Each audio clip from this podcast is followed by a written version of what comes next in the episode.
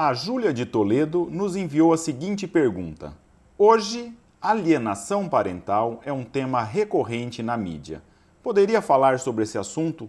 Claro, Júlia. Aliás, você se adiantou a um grande projeto que nós temos de que é ter um curso sobre isso. Só não sei se chamaremos de alienação parental, que é um tema que afugenta um pouco, ou se chamaremos da outra face desse mesmo fenômeno que eu gostaria de dizer que é a paz na família. Ou se focarmos no lado positivo do tema, falaremos da paz na família. Se falarmos do lado negativo, a expressão pior do, da, do que pode ser a, a, a, paz na família, eu diria que não é a guerra, é a alienação parental, que é a pior guerra que podemos travar no seio da nossa família. Mas para o leitor que não está acostumado a temas da psicologia ou temas jurídicos, eu gostaria de explicar do que, que, do que, que se trata esse tema para depois nós discorrermos sobre ele. Eu vou ler o texto da lei, mas os, os leit vocês que nos ouvem vão achar uma coisa muito chata, principalmente os que não têm formação jurídica, em texto de lei, mas eu prometo que explico logo em seguida. Diz lá a lei que trata desse tema que considera-se ato de alienação parental a, inter a interferência na formação da criança ou do adolescente, promovida ou induzida por um dos genitores ou também pelos avós, que tenham a criança consigo, sob a sua autoridade, guarda e vigilância, para que repudie o outro, o outro cônjuge, e cause um prejuízo ao estabelecimento ou à manutenção dos vínculos com este. Ou seja, é a mãe, o pai ou o avô que faz a caveira do outro, que fala mal do outro, seja da mãe, seja do pai. No fundo, é isso. É claro que, ah, quando falamos de alienação parental, estamos tratando de uma situação patológica. Porém, antes de chegarmos né, nessa situação doentia de se falar mal do outro a ponto de desconstruir a imagem, tem vários níveis do que podemos fazer, inclusive entre nós, pais e mães, que vivemos juntos, que, que convivemos no nosso dia a dia e às vezes nós não estamos propriamente construindo a boa imagem da mãe, uma boa imagem do pai, mas destruindo. O que eu quero dizer é que há níveis desse processo de construção ou de desconstrução da imagem do outro que, que merecem a nossa reflexão sobre esse tema. E eu explico. Imagina a seguinte situação: está lá a, a, a mãe, entrou no banheiro com a filha pequena, dá uma olhada sobre a pia e fala: Meu Deus, seu pai é um bagunceiro, olha o jeito que está essa pia.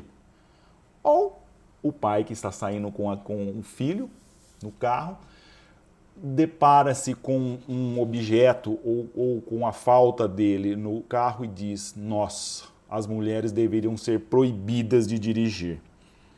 O que parece algo um tanto quanto inocente, ou seja, foi uma crítica que a mãe fez ao estado que o pai deixou a pia, ou foi um desabafo em que o pai fez com o filho de como estava a calota do carro depois que, que a mãe saiu. Acontece que essas brincadeiras inocentes, de certo modo, arranham a imagem do outro. Aquela criança vai ficar mesmo com a imagem de que a mãe não sabe dirigir, e aquela, e aquela filha vai ficar mesmo com a imagem que o pai é um, um, um, bagunceiro, um destruidor de banheiros, ainda que isso seja verdade. Mas é claro que isso que nós estamos, que nós estamos tratando são situações corriqueiras que não chegam a arranhar seriamente a imagem do outro. Isso pode assumir contornos um pouco mais dramáticos. Imagina uma briga entre o pai e uma mãe acalorada em que sem refletirmos, pior, se fazemos isso na frente dos filhos, proferiremos impropérios que vai hum, a, não só arranhar, mas vai destruindo mesmo a imagem da mãe ou a imagem do pai. Agora, imagina situações um pouco mais graves, situações que agora já estamos nesse fenômeno patológico da alienação parental. Imagina a seguinte situação. O pai, que nesse caso já está separado, já está separado da mãe, hum, é, retira a criança num dia de visitas e logo que a criança entra no carro já ouve aquela pergunta: Pai, você não é um folgado, é? De onde essa criança tirou isso? Quem está construindo essa imagem do pai?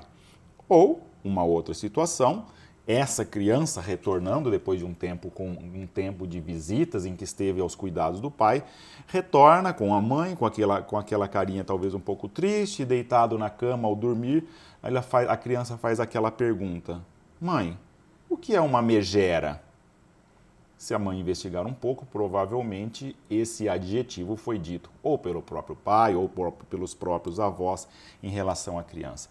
Isso é muito grave porque se nós refletirmos, como que se constrói ou como se destrói a imagem que nós temos das outras pessoas? Claro que nós construímos uma imagem a partir de uma convivência no dia a dia isso com as pessoas que nos são próximas, a gente tem capacidade de, de, de ir de, é, é, apreendendo quais são os traços, quais são qual é a maneira de agir de uma determinada pessoa. Mas parte considerável, eu, eu arriscaria dizer que a maioria do conceito que temos dos outros não é próprio propriamente dessa convivência diária, mas daquilo que os outros nos dizem em relação àquela pessoa.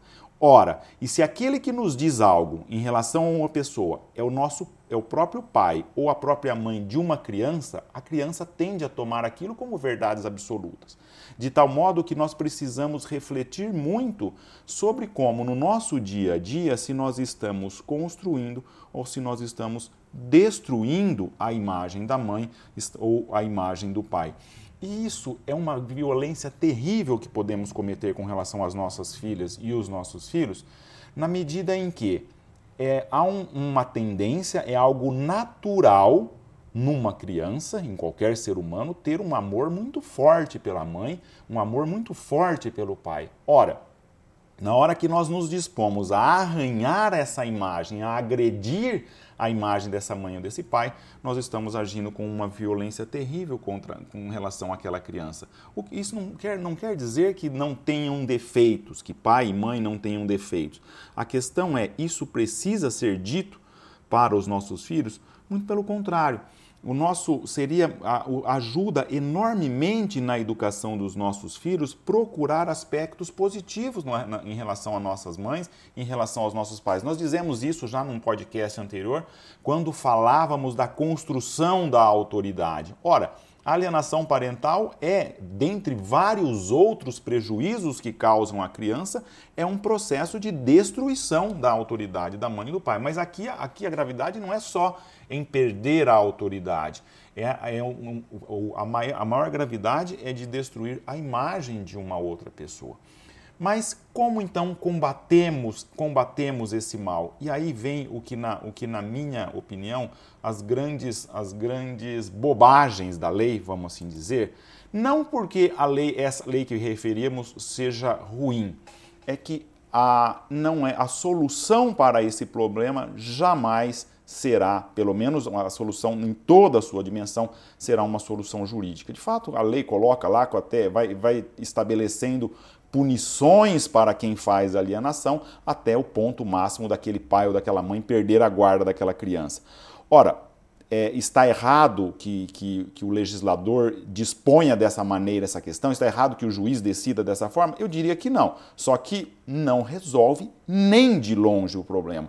A solução estaria repito, indo na essência da questão. Ou seja, se no fundo esse mal é uma destruição da imagem da mãe ou do pai, a gente precisaria aprender a trilhar o caminho inverso, a trilhar o caminho de construção da imagem da mãe ou do pai. Mas talvez muitos dirão que, pelo, pelo que ele já passou pelas agruras de uma separação, quem passou por uma dificuldade como essa, dirá: puxa, mas não tem nada nela ou nada nele que eu possa elogiar. Será?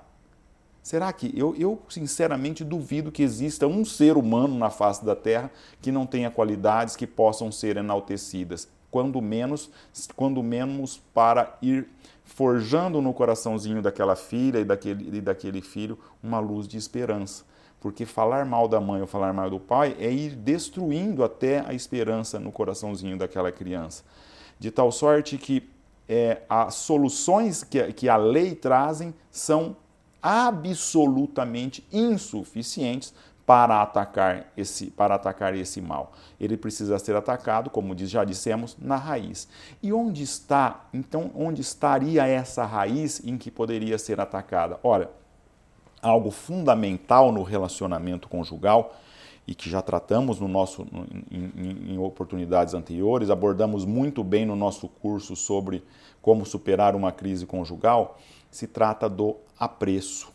É necessário que entre marido e mulher, entre pai e mãe, tenha o apreço. Já dissemos que numa crise conjugal, os, o casal entra numa situação de um namoro invertido. E por que disso? Porque o que, que consiste esse namoro invertido? É que no namoro é comum que só tenhamos olhos para ver as qualidades dos outros. É como se estivéssemos cegos.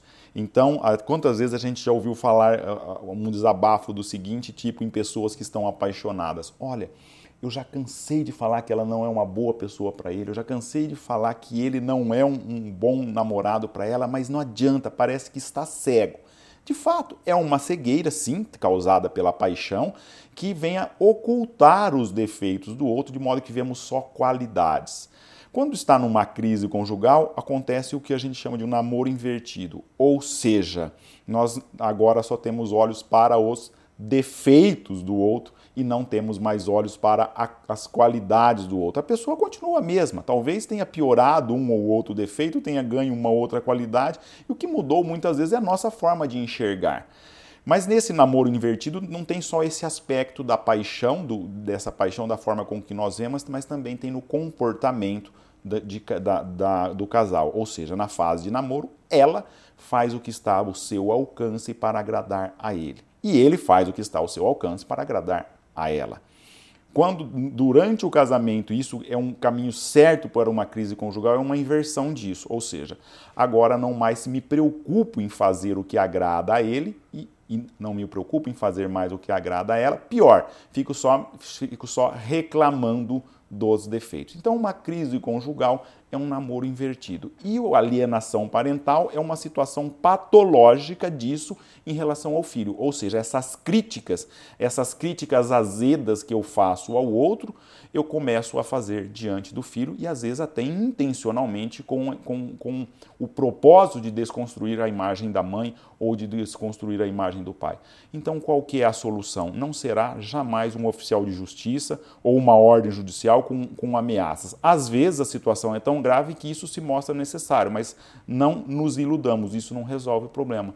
A solução do problema estará em quê? Em resgatar o apreço um apreço, a resgatar a admiração. Isso exige, num primeiro momento, um esforço mental da mãe e do pai de encontrar no outro aspectos positivos. E depois também esse mesmo esforço de elogiar a mãe, elogiar o pai. Não importa que tenham passado por muitas dificuldades, não importa que tenham passado por crise, não importa até Tomara que isso não tenha acontecido, mas não importa até que tenham se separado ou se divorciado. Mesmo nessa situação, é possível manter uma certa dose de apreço e é possível elogiar a mãe, elogiar o pai.